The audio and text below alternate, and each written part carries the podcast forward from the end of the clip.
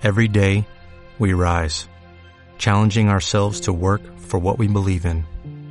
At U.S. Border Patrol, protecting our borders is more than a job, it's a calling. Agents answer the call, working together to keep our country and communities safe. If you are ready for a new mission, join U.S. Border Patrol and go beyond. Learn more at cbp.gov/careers.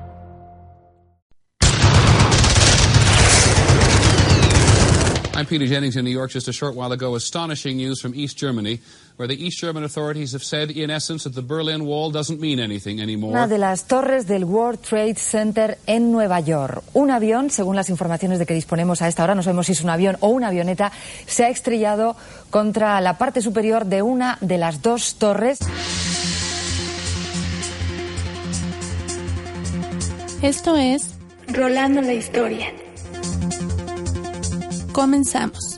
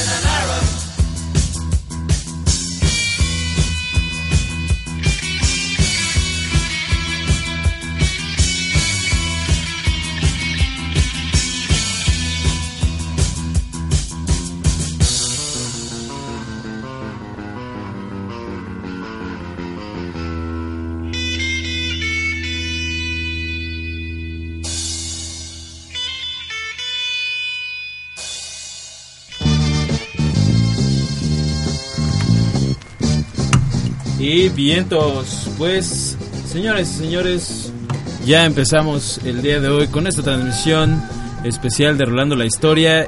A quien escuchan ahora mismo es Gustavo Celdes.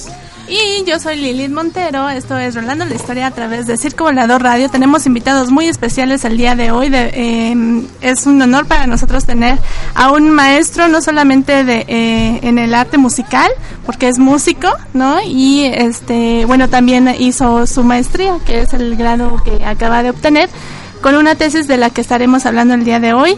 Él es Edmundo Ortega. Tenemos también a Víctor. Hello. ¿Qué onda? Y o- obviamente a Vero Mendoza y Robert que se mueve en las redes sociales. Hola, ¿qué tal? Buenas tardes, Rollers. Hola, estoy ocupado, pero los amo. Edmundo, ¿cómo estás? Bien, pues muy muy contento, muy muy agradecido por porque se hayan fijado en este tema. Muy agradecido con mi hija Valentina también, ¿no? Porque nos vinculó. Un saludo a Valentina. Sí, pues un por abrazo. por Gran cierto. amigo. Pero muy muy muy agradecido muy contento por pues porque un trabajo eh, de investigación pues ve la luz y además motiva ciertas polémicas y curiosidades no Perfecto, y de, eso- de eso vamos a estar hablando el día, el día de hoy, ¿no? De- eh, un poquito, danos un, un, un avance, Edmundo, sobre qué versa a grandes rasgos, ya entraremos más a detalle, tu, tu tesis. Pues mira, versa sobre, sobre los autocitores. Y lo digo de esa manera porque evidentemente la gente no sabe de qué se trata. ¿no? O el grosso no, no, no, no, lo, no lo puede ubicar porque es un neologismo, te puedo decir. Pero ya ahí puede despertar un interés, los, Los autocitores. autocitores. Ok, perfecto. Y bueno, pues aquí tenemos a Víctor Trejo el día de hoy que nos va a estar dando pues también sus puntos de vista, especialmente porque vamos a estar hablando a veces de, puntos en la historia de la música y definitivamente si alguien sabe de música es eh, y bueno de la música que estamos hablando el día de hoy que vamos a tratar este de el rock eh, pues es Víctor Trejo que en este caso pues nos va a ayudar a poner la, la, la contraparte de lo que está pasando quizás eh, en otras partes del mundo no nada más aquí en México y aquí Víctor nos va a echar la mano ¿cómo ves Vic? Pues todavía no sé por qué me invitaron. La neta, Desborde de sabiduría. la neta, la neta. Así que espero no hacer el ridículo. Pero muchas gracias por la No, invitación. por Dios. Bien, entonces, pues así es, eh, Rollers, tenemos este programa preparado precisamente para ustedes. Y eh, recuerden que estamos ahí en redes sociales, facebook.com, diagonal Rolando la Historia, Twitter, arroba rolashi. Este... Pongan sus comentarios y también algún tipo de rola que quieran escuchar, pues adelante, estamos aquí y pues en vivo en circulador.org. Exacto. Y bueno, hablando de rolas, ¿por qué no nos vamos con la primera? La primera rola. Vamos a ver cuál ¿Qué será. es lo que nos tiene? Vamos con Javier Batiz, El Blues de la Tortuga. ¿Qué te parece? Me parece perfecto. Ya lo tendrá. ok, sí, sí, se, se había preocupado ahí, Ariel, nos preocupó un poquito, pero ya está lista. Vámonos con el blues de la tortuga aquí a través de Circo Volador Radio.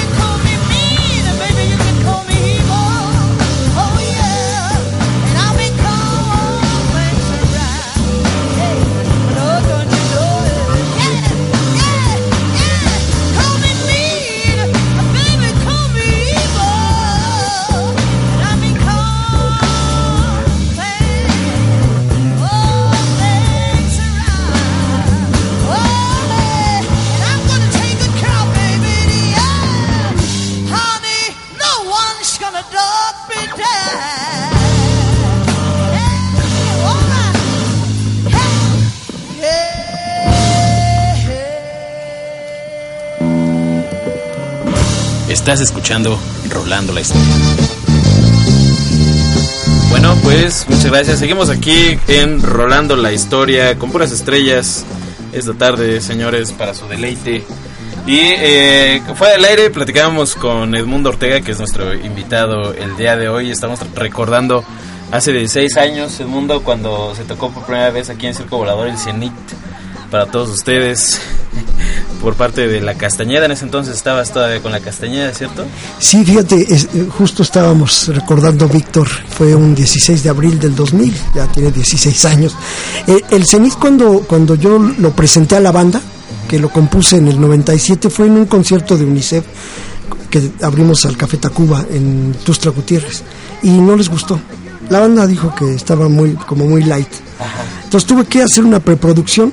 En ese entonces tenía un estudio que se llamaba Agua, Agua Escondida y se lo presenté ya como maqueta y entonces el cenit pues es lo que es hoy, hoy en día, ¿no? Aunque yo salí hace 14 años de la banda, ¿no? Ajá, ajá. Pero digo, el cenit es tuyo, ¿no? Por una esa manera. Oye, y eh, después de la después de la Castañeda, ¿qué ha sido de, de Edmundo Ortega? Hoy en día sabemos que estás en el clan, ¿no? Pues, Por cierto, por ahí va a estar en el Hell in Heaven de este año. Este, pero digo, entre entre la Castañeda y el clan que ha hecho Edmundo Ortega. ¿Qué- ¿Cómo suena, no? Entre la castañeda y el can. pues mira, eh, concluir los estudios que había dejado ahí a medias es un- una de, la- de, la- de las metas que fueron, pero siempre he seguido haciendo música. Estuve un tiempo viviendo en Chicago y fui por un motivo de trabajo que compete a la materia que he estudiado, que es la archivística y las bibliotecas y todo esto, y terminé manejando un teatro, ¿no? El, el Congress Theater. Entonces llevé a muchas bandas mexicanas que, que- que la- la- el personal allá estaba ansioso de conocerlas. Eh, fue este Tex Tex, Lalito, que en paz descanse, ¿no? Eh, fueron las víctimas del Doctor Cerebro, fue este, fue Guerra, fue, fueron las ultrasónicas y muchas, muchas bandas. La Barranca también fue, fue al Congress, que, que bueno, yo los llevé. Detonamos ahí los, los, los- las tocadas. ¿no? Y des- al- regresé, estuve consultando ya de forma profesional a algunas dependencias ¿no? de, gobierno, al Banco de México también. Y, y de repente pues me encuentro nuevamente con la música, me va como arrinconando, ¿no? Tuve que hacer un perfil en Facebook por, por, por la materia que estaba desarrollando en el posgrado y ahí me llegaron una invitación muy, muy, muy específica de Ramiro Puente, que es un gran DJ, ha ganado cuatro veces aquí el, al mejor DJ de- del país y, es muy expuesto en, en otros países. Y me dijo que me andaba buscando, pero no me encontraba. Entonces, pues nos reunimos y, salió un proyecto que se llama Los Inmortales. Ese proyecto estuvimos eh, desarrollándolo. Se sumó Alan Boguslavski de los Héroes del Silencio, el ex guitarrista, que le llamaban el Azteca de Oro. Por ahí traigo una rolita que, que escribí para, para, para Los Inmortales. Y ahora me invitó el clan, que es una gran fortuna, es una gran banda. Eh, Gustavo es un, es un talento tremendo que me voy a atrever a decir cosas aquí muy fuertes al, al respecto, pero porque pues, también hay que hablar con la verdad. A ver si no hay mucha, no concatena muchos, este, muchos disgustos. Pero, Ah, pero yo creo que, que- que- que vale la pena, vale la pena, este, hablar de, de- de- de la gente y de la valía, pues, ¿no? De, de las cosas que se han hecho. Y muy contento de estar en el circo volador, ¿no? De haberlo pisado otra vez, de ver a Víctor, reencontrarlo y que me den este espacio, pues para mí es, es, es invaluable. Perfecto, pues muchas gracias. Así es, señores, pues aquí estamos con Edmundo Ortega. Y eh, pues el tema, en realidad, me pasas por ahí la tesis de, de Edmundo, por favor, Liliana, muchas gracias. Tengo aquí eh, en mis manos la tesis de, de, de Edmundo y veo como, como título El valor de la información en los autocitores de rock alternativo en la República Mexicana, década de los, de los 90. Eh, háblanos un poquito sobre, sobre el título.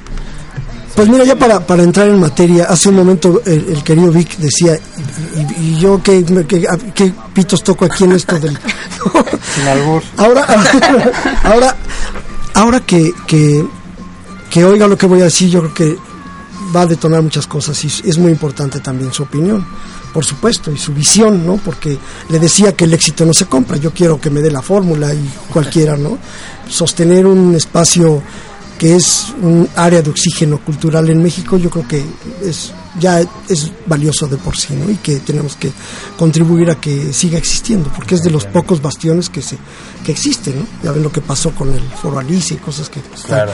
como que la contracultura la quieren apretar demasiado, ¿no? Y el circo volador puede ser un caso, ¿no? Yo lo veo así como cuando la contracultura se vuelve mainstream, ¿no? Sí.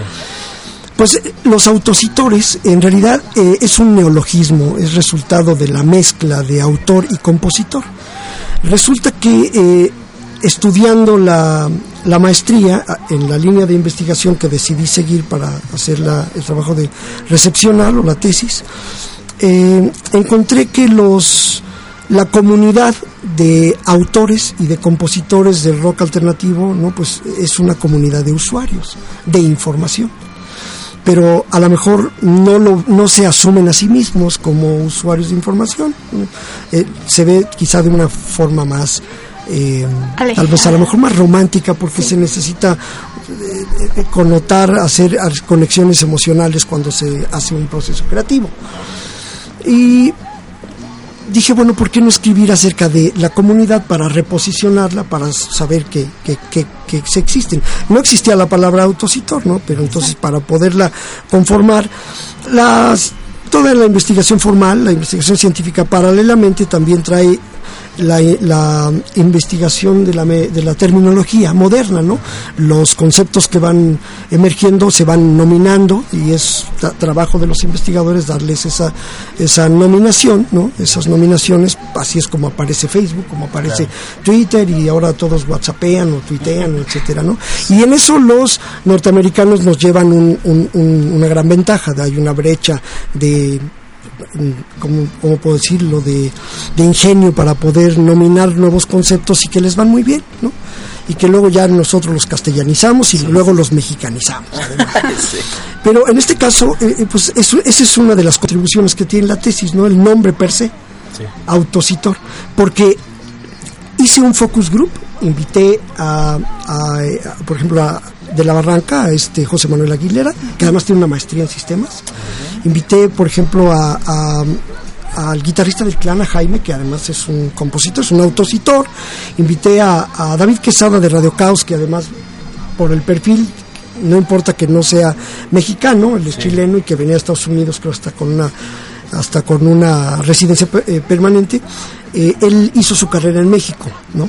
Invité a, por parte de la Castañeda a Alberto Rosas, que fue uno también de los pilares en un inicio, en el saxofón, y, y a- invité a, Gabriela Rivera, ¿no?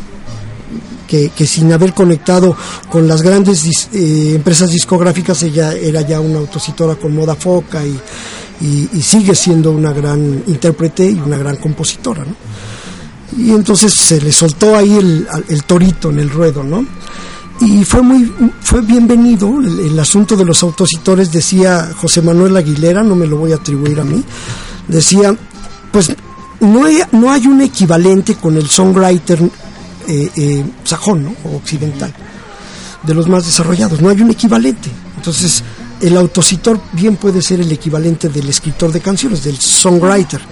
Porque aquí o hay autores y hay un sindicato para autores, ¿no? El la ANDA, el- el- la Sociedad de Autores y Compositores de la Música, que es la SACEM, por ejemplo, ¿no?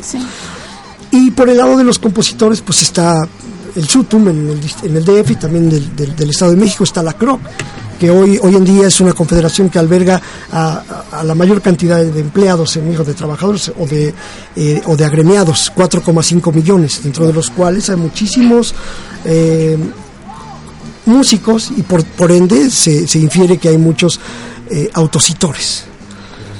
Ni la ANDA, ni el SUTUM, ni la SACEM tienen alguna unidad de información, tienen alguna biblioteca, ni las discográficas en todo el tiempo han tenido una unidad de información que pueda contribuir a la formación temática del autocitor. Si lo quiere tomar o no, pero no lo existe. Cuando en otros países hay todo un desarrollo para el songwriter. Entonces, si tú vas a tocar a la televisión, Y si eres de la, de- si eres cantante y compones, pues estás agremiado con el ANDA y allá te pagan. Si eres músico, pues entonces tienes que cobrar con el SUTUM, que es el que le cobra su, su, su- ¿no? o su desplazamiento. como- Eh, así es, entonces, pero no hay el, el autocitor como tal. Entonces, dije, pues sí hay una problemática fuerte. O sea, ya la tesis de entrada tiene un impacto social. Y decía el doctor Rojas Soriano que toda investigación que se jacte, sin ser pretenciosa, pues de seria, nada más, pues tendría que considerar también el conocimiento empírico. Y ahí es donde entré con la experiencia. Dije, pues yo también fui parte de este movimiento, de alguna manera hice ciertas contribuciones eh, desde mi desde mi trincherita, ¿no? Y entonces, eh, pues voy a voy a hacer el, el análisis, voy a hacer la, la investigación. La problemática, una de las problemáticas es esa, que no existe apoyo para, para un... Y me doy cuenta que no pueden apoyar a alguien que no existe, ¿no? O sea, o, o apoyo al autor o al compositor. Jaime Nuno, él es el, el com- compositor de la música del himno nacional, o Francisco González Bocanegra, ¿no? El compositor del, texto, ¿no? Pero no, el que puede hacer, el que juega, el delfín por naturaleza que puede jugar con, la sinergia musical y la poesía o, el- texto, ¿no? No existe en México. Entonces ahí el árbol empieza a crecer torcido, porque pues, es un ramal que no está sólido. ¿Qué quiere decir? Que la legislación no apoya a los autocitores, apoya en todo caso a los autores y de una manera muy tercerizada, por ejemplo, o muy, muy no consolidada, muy ligera, ¿no? Eh, por ejemplo, em, la ley, el indautor, eh, en el artículo 5, pues da cuenta del, autocito- del autor como tal, pero pues lo pone de manera muy escueta. ¿No? Lo cito en la, en- en la tesis. El- la ley de fomento a la lectura al menos tiene cinco acepciones más, más bien logradas, mejor consolidadas que lo que dice el indautor. Entonces la tesis podría contribuir a que, a que, a que además de que si la UNAM acepta por un- una pretensión de blog que tenemos, crear una plataforma social con los auto, autocitores y que empujemos el, el término, a lo mejor pudiera ser ya de uso común de repente, ¿no? Y a lo mejor pudiera entrar a algún diccionario de la lengua y entonces, por lo tanto, a lo mejor podría entrar a la ley como Eso. tal, ¿no? Que sería lo, lo idóneo, ¿no? Eso sería lo ideal, sería lo, lo, lo idóneo, que se sepa que así como hay songwriter, Ah, hay autocitor, ¿no? Que ese, ese, se- ese sería el tema. Y entonces así podría haber, pues a lo mejor un mejor cobijo al menos en el mapa, saber que existen. Porque, oye, ¿tú eres autor o eres el compositor o qué? Y luego también hay, hay, hay mucha polisemia, es- no hay una concepción, una acepción concreta, una definición integral, holística del término, por ejemplo, en, la- en la misma ley sobre el compositor. Dice el 13, no, pues compositor es el que hace una obra artística con letra o sin letra. Y del autor dice, pues es el que escribe una letra con música sin música, ¿no? Entonces, para pronto es lo mismo. Entonces, esa polisemia ayudó a generar el, el- a los autocitores como tal, al nuevo término, en términos de pues, un investigador de nombre Cabré, que él hace una selección de, de tres eh, formas, de tres maneras, no es una taxonomía para llegar al- a, la, a la acepción, que puede ser neologismo, una palabra nueva, de creación nueva, y en este caso yo tomé la de la, la, la de la mezcla, ¿no? La, la, la simbiosis que puede tener. Ok, perfecto. Bueno, pues ahí, ahí está la problemática que, que enfrentamos, señores. Pe- por ahora, el mundo, ¿qué te parece si nos vamos a una, a una rola? Este, traes una canción de, bueno, traes un par de, de rolas de, de Los Inmortales, ¿cierto? Sí, bueno, yo estoy tocando con el clan y no se enojen, carnales. ¿eh? Pero, pero, pues esto es de lo último que he compuesto, por ejemplo, ¿no? que es algo que incluso lo quise traer porque este tema en lo particular, la distancia, pues que y no traje la partitura, pero eh, en el 87 la, la, la escribí, la registré y era para, para que la hiciéramos con la banda, pero son de esas cosas que se quedan ahí guardadas en el tintero y que por cosas del destino pues ya no salen. Y entonces eh, se hizo un, un- un arreglo, una gran producción de Ramiro, se arregló el, el tema y, y resultó esto. Perfecto. Es un, es un vals, ¿Cómo se llama la canción? La Distancia. La distancia, perfecto. Pues la distancia aquí a través de Circo Volador Radio. Regresamos.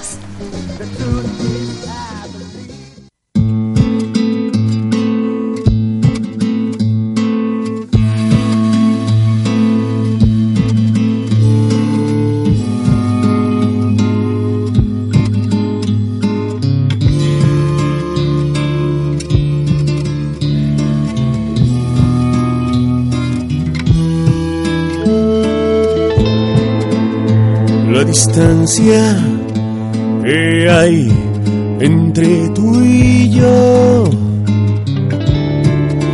No son vallas, no son rejas, no es mi forma de vestir, no es mi forma de andar,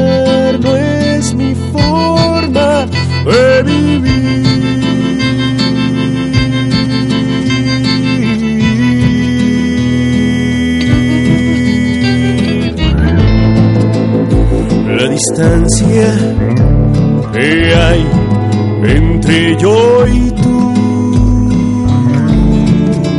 no son muros, no son metros, no es mi forma de reír, no es mi forma de pensar, no es mi forma de sentir.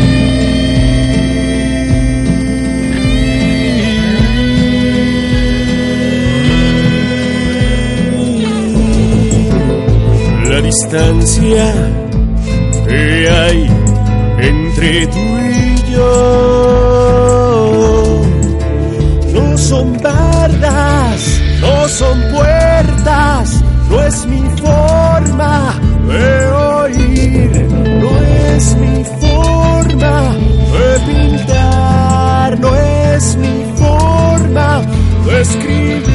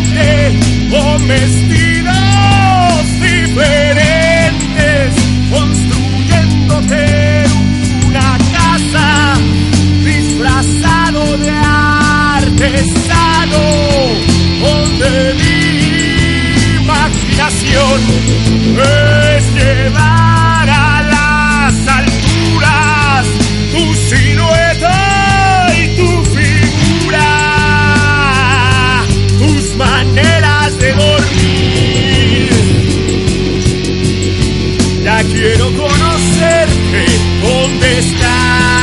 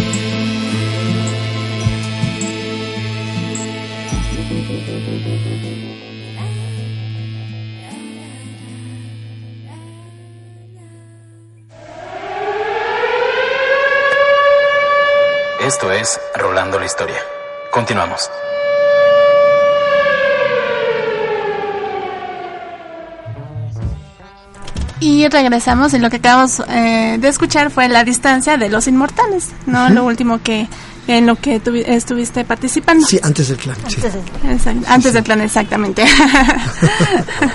bueno, pues seguimos con Edmundo Ortega aquí enrolando la historia a través de Circo Volado Radio. ¿no? Y nos comentaba sobre, bueno, esta, eh, esta problemática, ¿no? Que cuenta el- el- la acepción eh, autocitores, ¿no? Entonces, este, que deriva también en otra problemática que también querías abordar, ¿no? Sí, y antes de, de- de responder a tu, a tu pregunta, eh, quiero decirles que ustedes son los padrinos de esto. O sea, nunca he hablado de la tesis fuera de la UNAM. Entonces, yo, yo lo había prometido porque, Sí, porque sí. A, a través del contacto con, con, con Valentín y todo esto. Ariel, tráete un pomo, paga Sí, Gustavo. sí. Dos. Como nada más padrino, vez. así sin nada. Dos, dos, por, favor. Y hubo un trabajo previo a, la tesis, ¿no? Eh, porque sí se llevó casi tres años la investigación. La tesis como tal se llevó como ocho meses, pero hubo un trabajo previo que empezó a detonar eh, eh, indicadores importantes y variables que era necesario registrar, ¿no? Como que no hay bibliotecas para o unidades de información, por lo tanto no hay literatura y entonces ahí me di cuenta que los escritores que hablan del rock nacional generalmente se han enfocado o casi siempre en los el en los alrededores de donde nace la música, o sea, en los chicos banda, no los chavos banda, en, en los lugares, en, en los punks, en, la transgeneracionalidad, por ejemplo, ¿no? Pero no hablan del autocitor como tal. Y hay el, el imaginario rock and rollero, ¿no? Al menos a mí me ha tocado, oye, ¿cómo compusiste el cenit? no? Hiciste la letra primero, la música primero, hiciste la, no sé, la, lo hiciste con un trago, o, o de día o de noche, fue inspiración o transpiración. Y eso lo he notado en toda la gente que lo pregunta. Entonces dije, bueno, ¿por qué en el Focus Group no hablar de eso? Digo, a lo mejor no, no pueden hablar por todos los que estén ahí, ¿no? Pero sí es una forma representativa, no probabilística, porque el estudio no fue probabilístico, pero sí es una buena representación cualitativa, digamos, de lo que piensan los autocitores al respecto. Entonces, las tendencias de su respuesta es lo que realmente marca la tendencia del estudio.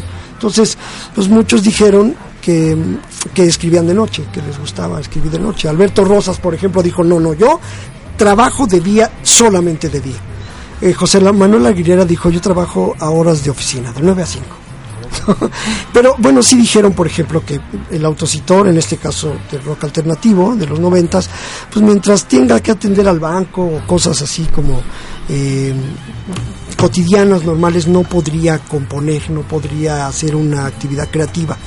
Pero, por ejemplo, Aguilera dejó un testimonio para el apunte que el tráfico en la ciudad es un escenario extraordinario para componer. Ah, la creatividad. Alberto Rosas dijo que el metro, y entre más lleno, mejor para ir componiendo. Entonces, mientras, mientras el, el, el, el- pues el, el común de la gente ¿no? va pensando en salir del metro porque ya se está asfixiando y empiezan, ya sabes, guerras Sí, y sí. tocamientos, ¿no? Los autocitores van componiendo, o es un terreno, eh, digamos, que puede ser viable o proclive para componer. Eh, eh, así lo dijeron. Y luego, bueno, pues también se les preguntó sobre, sobre eh, si, le- si la, la composición es un chispazo o es inspiración o transpiración. Entendida la transpiración como pues, sudar trabajando, ¿no? Chamba. Kenny definitivamente dice que ella tra- eh, compone por inspiración, que ella se levanta y así se la lleva. Y yo le insistí mucho, le dije, "¿Te- ¿estás segura que todo es, todo es inspiración? Bueno, ella encontró una forma muy única, sui generis, de- a diferencia de Rosas que dijo, no, no, yo no compongo nada por inspiración, yo me levanto y ya tengo una idea que es diferente y entonces la voy desarrollando. Eh, Gaba Rivera dijo que bueno hay momentos más creativos unos que otros, a lo cual Chávez, ¿no? del clan dijo bueno pues es que sí hay hay circunstancias, ¿no? y, y que todo todo somos como esponjas que de todo vamos tomando detalles. Cheque Solís que no estuvo en el focus group pero por ejemplo se le hizo un, un Skype, él vive en Houston, él decía yo compongo una canción, bueno me, me viene la inspiración y la transpiración dura hasta que compongo toda la rola, pero tengo muchas rolas sin terminar. Entonces de ahí salió la, la pues una confirmación de que el, la etapa creativa es un proceso, es un proceso de creación. Entonces hay diferentes formas en que los autositores llegan a, terminar sus obras creativas. Por ejemplo, eh, eh, el, eh, Jorge de Tijuana no decía que él trabajaba con una grabadora Tascam y siempre hace líneas de bajo.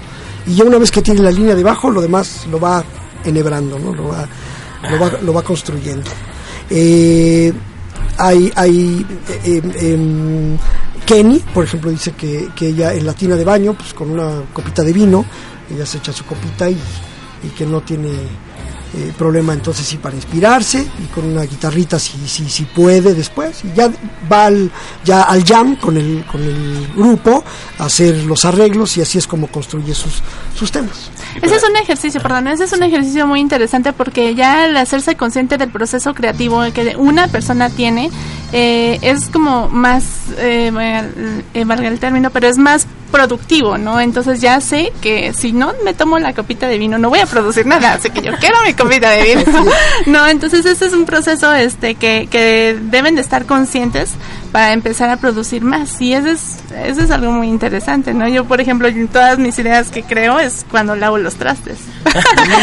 entonces cuando lavo los trastes estoy porque estoy ideando. ¿En ¿no? qué Entonces, momento está ajá. uno más, más creativo, no? Exacto, ¿no? Entonces estás consciente de eso y dices, no, me tengo que poner a lavar los trastes para, para resolver ¿Tú ¿Cómo lo tomarías eso? ¿Como un dato estadístico? Que obviamente no puede haber una receta para componer. Claro, no. O sea, Puede que cada músico compositor tenga su método. En la tarde, en los días lavando trastes, o lo que sea. a veces le cambiará. Pero eso no, no le sirve a los demás. Te recomiendo tomarte una copa de vino y meterte a la Exacto. tina. No, Te recomiendo lavar trastes, pues no sirve de nada.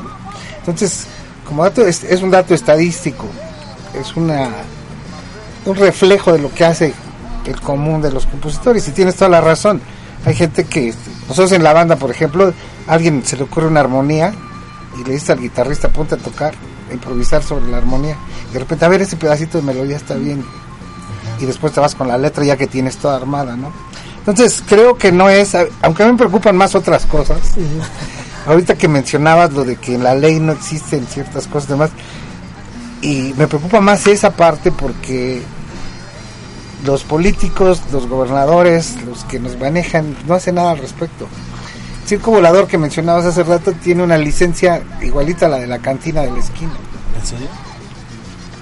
Eh, nosotros vinieron para darnos el permiso, midieron lo que era la barra, que era la dulcería en aquellos tiempos, y dijeron son 7 metros por el factor tal, tu permiso te cuesta tanto, igual que una barra de cantina. Entonces no hay una figura de centros culturales que se ha peleado durante muchos años. Entonces, este, y se ha peleado y se ha peleado con cada administración, no pasa. Entonces, se me hace muy importante que salga esto para que se pelee por todo ese reconocimiento, para que en las leyes estén tomados en cuenta y demás. Y este, y aparte porque los de la SAC son unas ratas coludas, pocas palabras. cuates son los que están cobrando. Mira, eh, sí, sí, sí hay muchos datos, pues n- n- quizá no estadísticos, más bien datos cualitativos. Cualita- sí.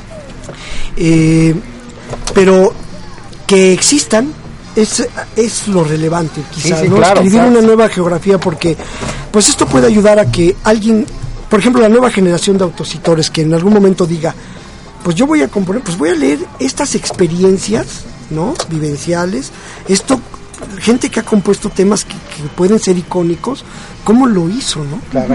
Porque a lo mejor algo de esto me puede servir tan solo. No, sí, eh, por supuesto.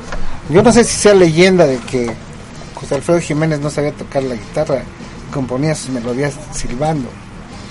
Y José Alfredo Jiménez es José Alfredo Jiménez. Es José Alfredo.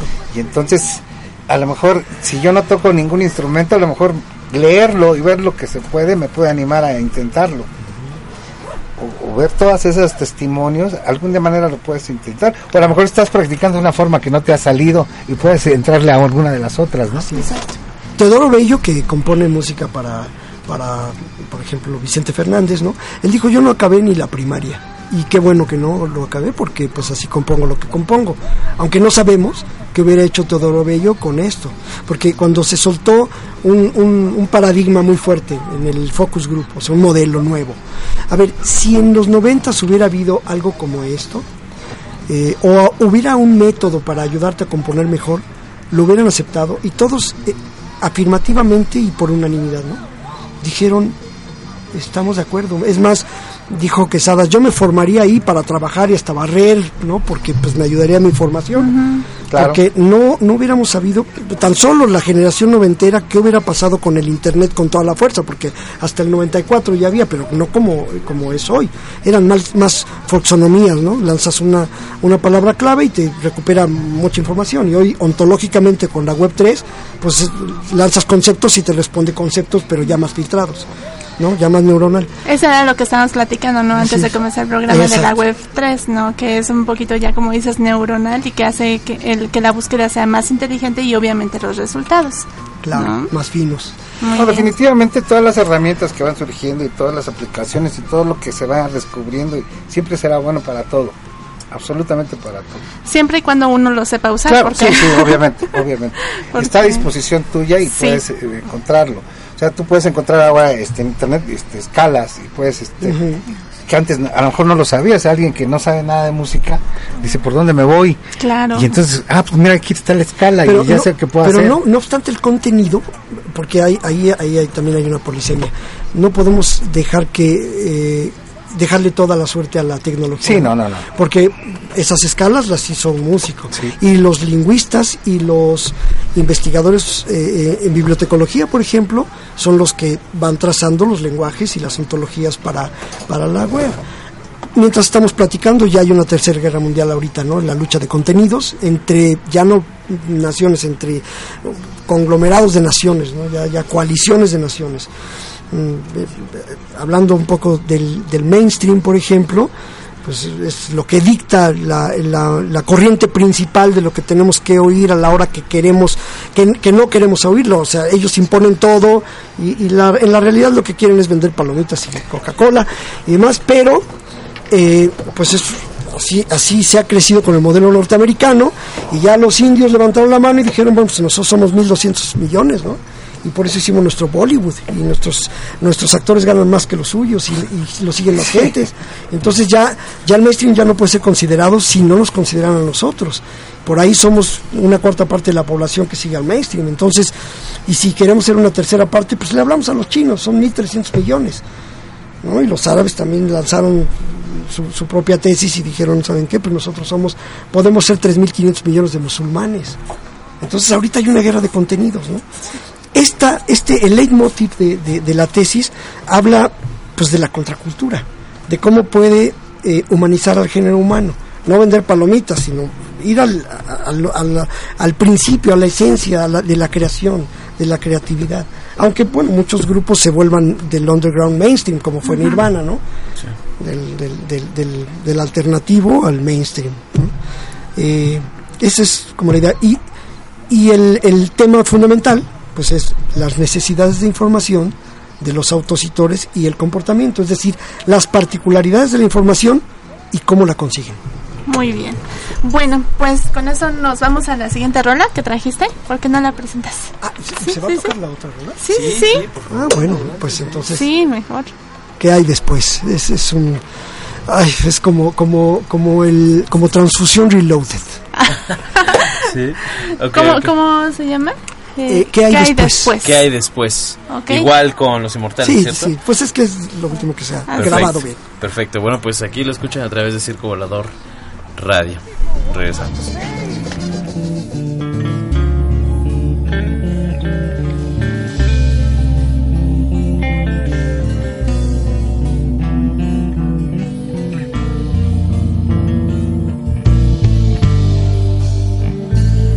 Esta noche vi partir la madrugada y me asusté con el augurio de la almohada que me anunció que por ahí viene la tragedia que preparara mi equipaje, las maletas.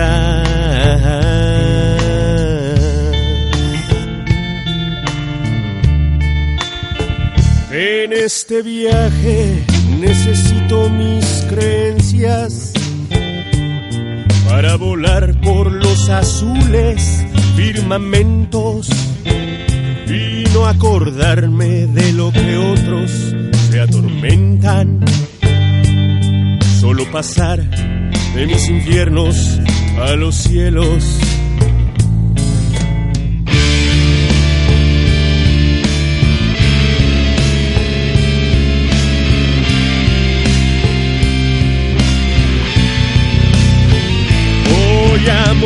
Bajo el cielo esta tierra. Renaceré en cuatro o cinco dimensiones. Calcomanía algunas veces de tus sueños para saber qué hay después. ¿Qué hay después contigo? ¿Qué hay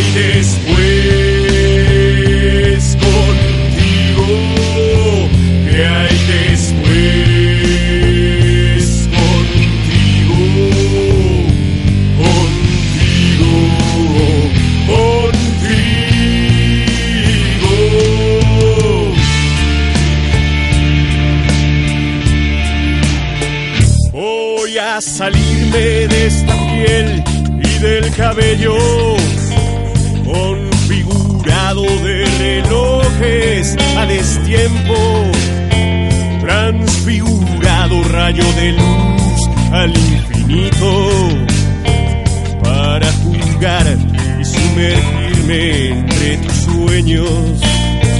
Quiero vestirme de etiquetas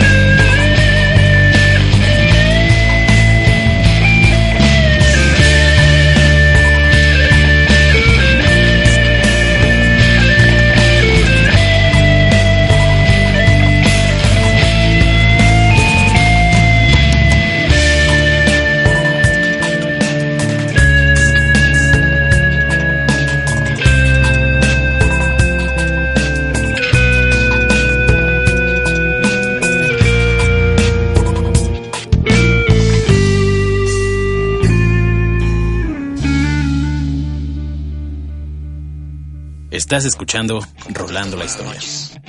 Conozco la sensatez de mis compatriotas. Por eso tengo confianza en su determinación. Vientos, pues eso que acabamos de escuchar fue eh, también a cargo de Los Inmortales. ¿Cómo se llamó la canción? Perdón, Edmundo. Eh, ¿Qué hay después? ¿Qué hay después? Así, aquí la escucharon a través de Circo Volador Radio.